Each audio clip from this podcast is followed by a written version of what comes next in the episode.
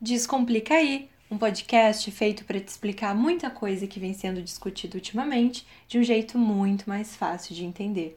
Eu, Fernanda, junto do convidado ou convidada da semana, vamos discutir sobre raça, gênero, sexualidade e também te convidar a refletir sobre os padrões de beleza, pensando como a gente pode começar a gostar mais do nosso próprio corpo e, consequentemente, da gente. Então, vem comigo que hoje eu tô aqui com a Júlia Pérez, estudante de Relações Públicas pela Universidade Federal de Santa Maria, e a gente vai tentar descomplicar algumas questões de gênero.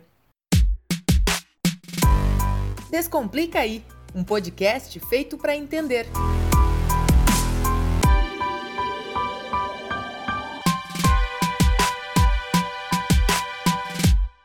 A história das mulheres é uma história recente. Nós sempre fomos vistas ou representadas a partir do olhar masculino, o que consequentemente serviu para pagar as nossas conquistas e as nossas trajetórias ao longo dos anos.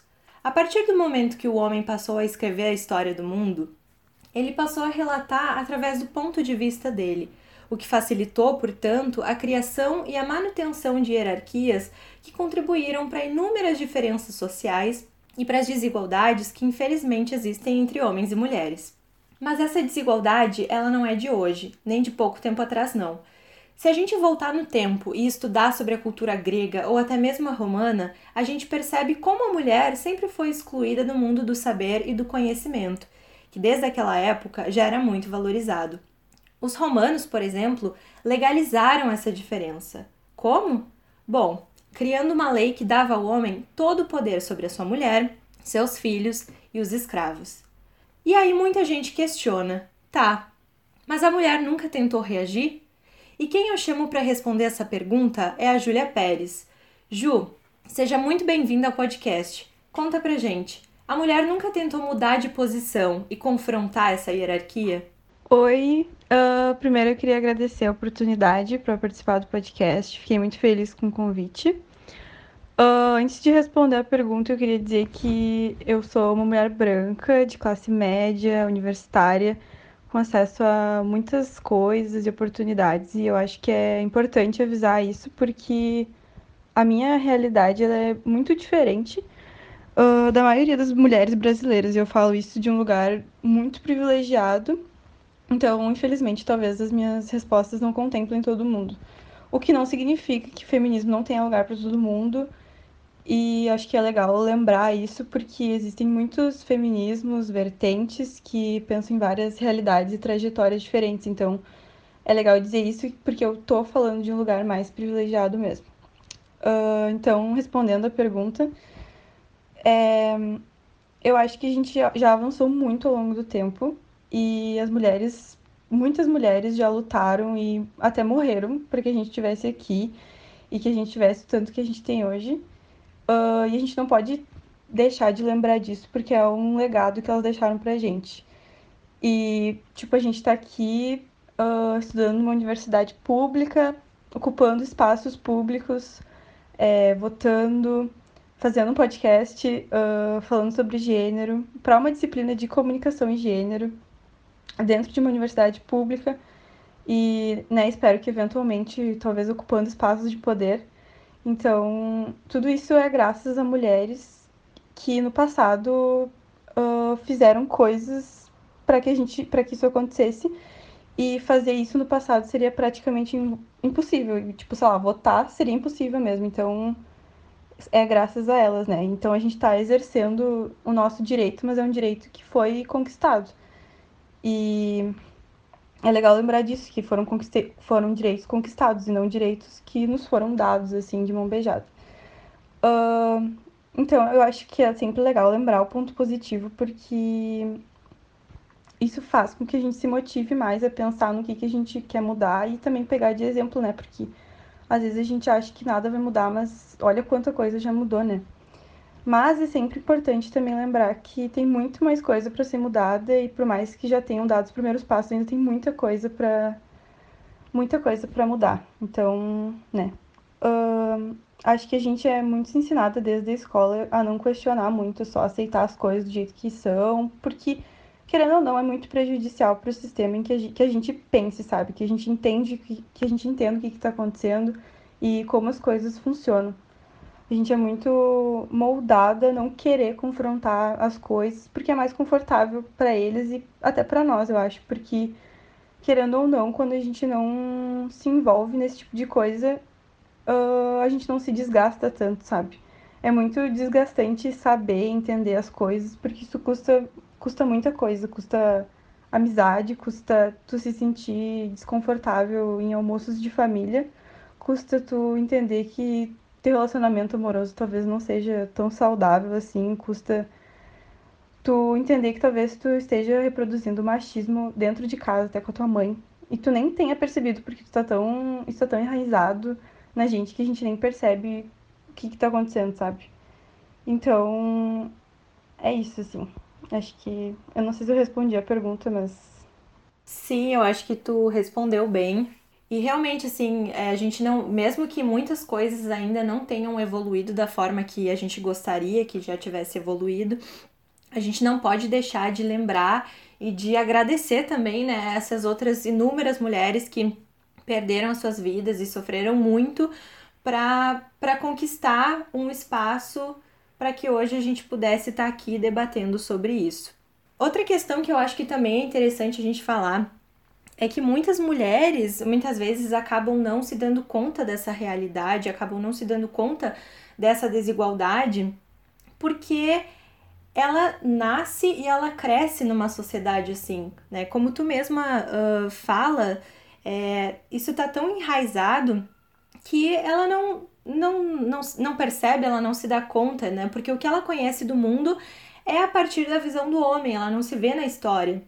E muitos discursos também contribuíram para que essa mulher tivesse essa visão uh, sobre si mesma, essa visão de que sim, é, é natural de que a mulher ela esteja numa posição inferior ao homem. E alguns discursos, por exemplo, discursos científicos, discursos mitológicos, religiosos, ideológicos e até mesmo filosóficos, porque inúmeros filósofos partilhavam dessa ideia de que a mulher ela não tinha que pensar, ela só tinha que amar. Então, a partir disso, a gente começa a perceber como a sociedade sempre construiu a figura da mulher. Né? A figura feminina é uma figura é, socialmente construída, então é por esse motivo que é complicado a gente falar muitas vezes de essência feminina ou de natureza feminina ou de instinto feminino ou maternal, mas que aí é papo para outra discussão, é papo para outro momento. Mas Ju, eu queria que tu falasse um pouco sobre isso, assim, quais foram as formas de perpetuar essa ideia de que a mulher ocupa uma posição inferior ao homem? Tá, eu tenho dois exemplos assim muito claros na minha cabeça Uh, um é uma coisa que eu acabo pesquisando, porque eu sou num grupo de pesquisa sobre isso, e aí acaba que isso está muito presente, assim, na minha vida. E eu acho que, ao mesmo tempo, é uma coisa que contribui muito para que as mulheres não se revoltem e lutem, uh, até porque elas estão muito cansadas para fazer isso, então... E tem muito sentimento envolvido, mas é a questão da maternidade, que eu acho que uh, é, é um sistema muito opressor, assim, sabe? por mais que seja lindo, por mais que seja algo muito legal, assim, para quem quer, né? Eu acho que é extremamente romantizado, é muito. A, a sobrecarga é toda da mulher, sabe? É muito comum a gente uh, ver e reproduzir, inclusive reproduzir. Eu tenho mania, inclusive, de fazer isso, mas de reproduzir um discurso de nossa, que mulher foda, que uh, mãe leoa, faz essas coisas e aguenta tudo. E a gente não vê o quão prejudicial isso é para a mulher, sabe? Para tipo manter essa carcaça de, de mulher faz tudo, dona do lar e, e realmente ter toda a sobrecarga, inclusive mental, né? Então, acho que se todo mundo que mora dentro de uma casa fizesse a sua parte, ninguém ia estar sobrecarregado e eu acho que todo mundo ia ter mais consciência do tanto que tem que se fazer dentro de casa, né? Porque às vezes a gente não percebe o quanto que uma pessoa só faz, né? E aí acho que todo mundo teria mais consciência. E é muito é muito internalizado, a gente já tem justificativas prontas na cabeça, tipo, ah, foi ela que pariu, então ela que cuide. E disso para pior, né? Então, acho que a gente não pensa na mulher, uh, que essa mulher foi socializada. E muitas vezes ela nem sabe se ela quer ser mãe, porque ela sempre uh, brincou de casinha, ela sempre. Ninguém nunca disse para ela que existia a opção dela não querer ser mãe, dela não se casar, dela não gostar de homens, dela não ser feminina, dela não ser frágil, dela não ser delicada. E eu acho que a gente passa ouvindo, uh, tipo, a vida inteira ouvindo essas coisas que um, tem uma hora que a gente não. que a gente não questiona mais, a gente só acredita nisso porque foi o que a gente ouviu o tempo inteiro. Uh, eu acho que nessa questão, assim, a gente tem na minha vida, assim, eu sinto que tem muita pergunta e pouca solução, sabe? Para questões de gênero no geral.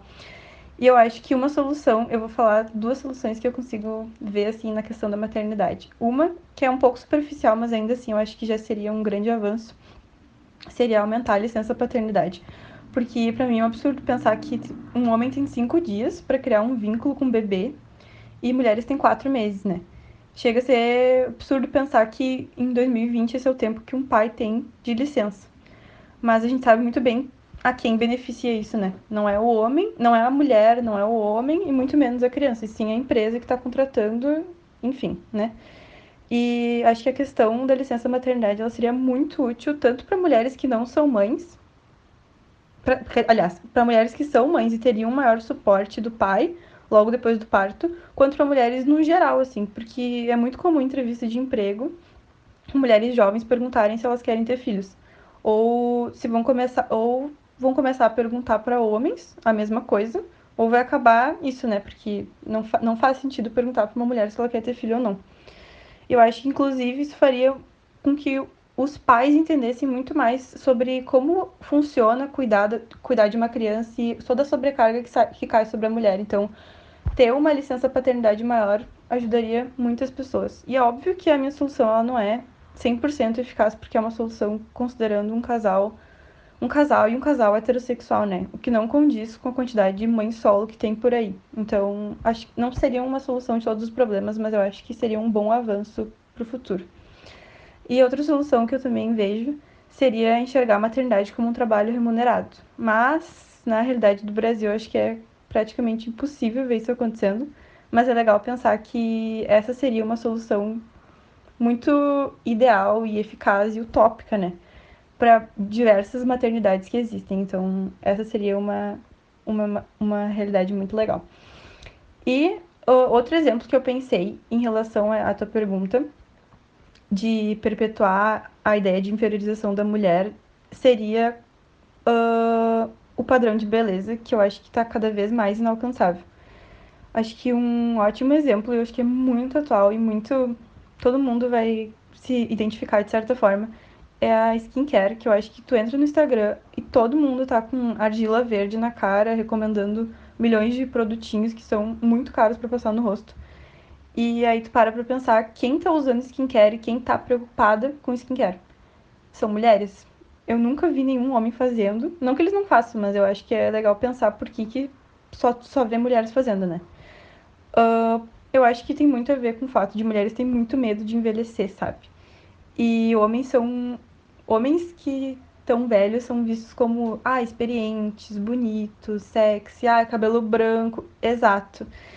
E as mulheres parece que no momento em que elas não são mais atraentes, bonitas, jovens, elas são descartáveis. Então é muito interessante pensar nisso, porque são duas perspectivas muito atuais e ao mesmo tempo antigas, porque já faz muito tempo que, que tudo isso recai sobre a mulher e a gente às vezes nem percebe, porque tá tão internalizado na gente que não.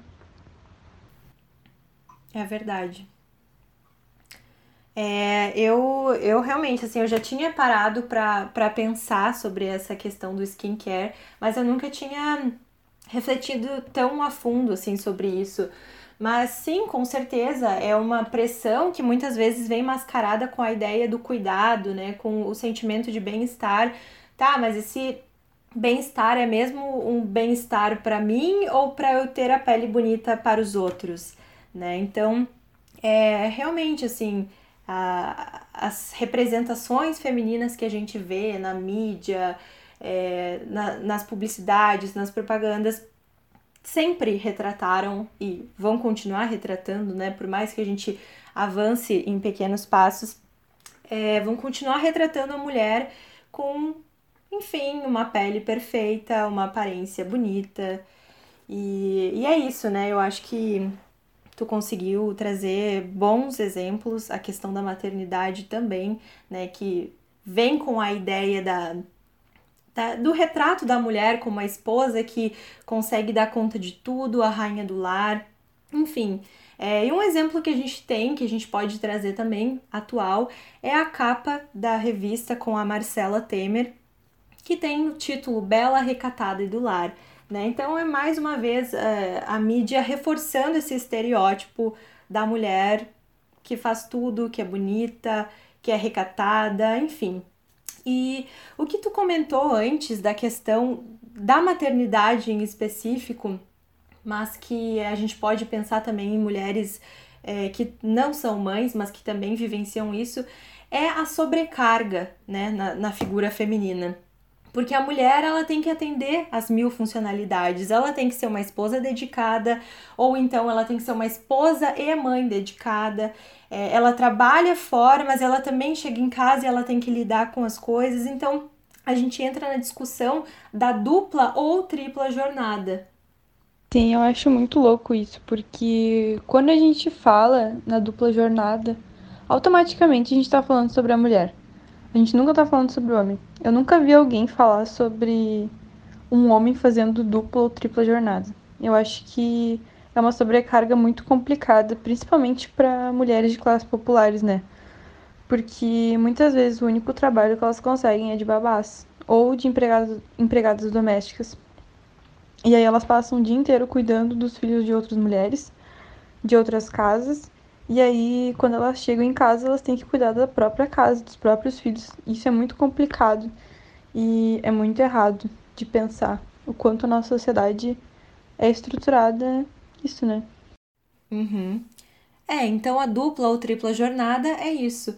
A mulher, quando ingressa no mercado de trabalho, trabalha fora, chega em casa e ainda precisa fazer absolutamente tudo. E aí, se ela tá exausta, capaz de ainda escutar a reclamação do marido. Poxa, mas por que que tá tão cansada? Eu até lavei a louça, eu até ajudei na cozinha, eu até ajudei na limpeza. Só que é muito errado, né? O marido falar em ajuda, porque na verdade ele mora ali. Então ele é tão responsável pela manutenção desse espaço quanto a sua esposa. Mas sim, eu concordo contigo. É isso, né, da mulher estar tá trabalhando fora, cuidando do filho de outra mulher. A gente viu o exemplo muito triste de um caso recente que aconteceu aqui no Brasil, que é o retrato dessa desigualdade social que envolve a questão de gênero, a questão de classe e a questão de raça também, que é do caso do menino Miguel em Recife, né? Enfim, e aí a gente começa a perceber então como uh, os espaços domésticos, as atividades domésticas, seja a limpeza, a cozinha, o cuidado com as crianças, está sempre destinado à mulher. E isso é muito difícil de desconstruir, né? Porque até mesmo a gente, quando a gente para para pensar, para imaginar alguém que trabalhe nessas funções, a gente pensa numa figura feminina. E não que essas atividades elas não sejam merecedoras de valor, mas infelizmente elas não são bem remuneradas aqui no nosso país. Enquanto que nas posições de poder, de sucesso, a nossa mente ela sempre traz essa figura masculina assim, né, no nosso imaginário. Então, assim, eu tenho muita esperança que as futuras gerações consigam quebrar essa ideia, consigam romper com esses estereótipos.